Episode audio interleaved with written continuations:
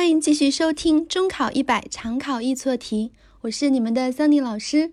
每天利用五分钟的碎片时间攻克中考重难点，你是最棒的。好，我们来看一下今天的这道题目。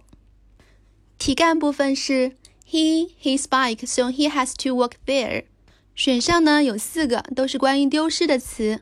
那么意思是说，他把他的自行车丢失了，所以他必须走路去那儿。我们知道丢失的情况一定是发生在现在的过去，导致他现在必须走路去那儿，所以答案 D 一般现在时就排除了。但是句子当中又没有很明显的体现这个丢失的动作是发生在过去的过去，所以 C 过去完成时也被排除。那么就剩下 A 一般过去时以及 B 现完的之间两个答案选择一个了。我们来看一下这两个时态之间的一些区别。一般过去时，它是表示动作发生在过去，但是与现在没有关系；而现在完成时呢，是表示动作发生在过去，但是强调对现在造成的影响。我们来看两个例句。第一个，He lost his key，他丢失了他的钥匙。那么发生在过去，但是并没有强调和现在的关系，所以用的是一般过去式。那么第二个句子呢？He has lost his key and he has to wait outside。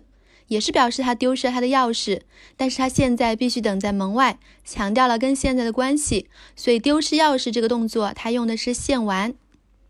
我们回到题目部分，所以我们发现他强调的是他丢失了自行车，并且现在必须走路去那儿了，因为强调了跟现在的关系，所以必须用现完，也就是 B has lost。接下来我们一起来看一下这个题干当中的其他的知识点。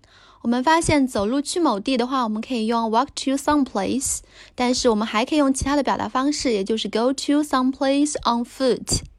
那么为什么题干部分我们用 walk there 中间并没有介词 to 呢？因为当使用了地点副词 home、here、there、upstairs、downstairs 或者是 abroad 的时候，我们需要省略前面的介词 to。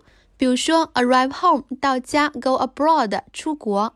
好，一起再来看一下表达到达哪里的其他的表达方式。我们知道，首先有 arrive 这个词到达。那么，如果 arrive 后面加的是介词 at，我们知道后面一定跟的是小地点，比如说车站啊，火车站有 train station，或者是汽车站有 bus stop 等等。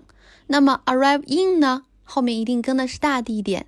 常用的话有国家和城市，比如说 arrive in China。Arrive in Shanghai 等等。其次，get to 呢也是表示到达哪个地点啊？因为 get 是不及物动词，所以后面要用上介词 to。Reach 呢是及物动词，后面也是直接跟什么地点。比如说，reach the top of the mountain 啊，到达山的顶端。好，同学们，你们学会了吗？点滴的积累一定会带来质变的突破。Make progress every day. See you tomorrow. Bye bye.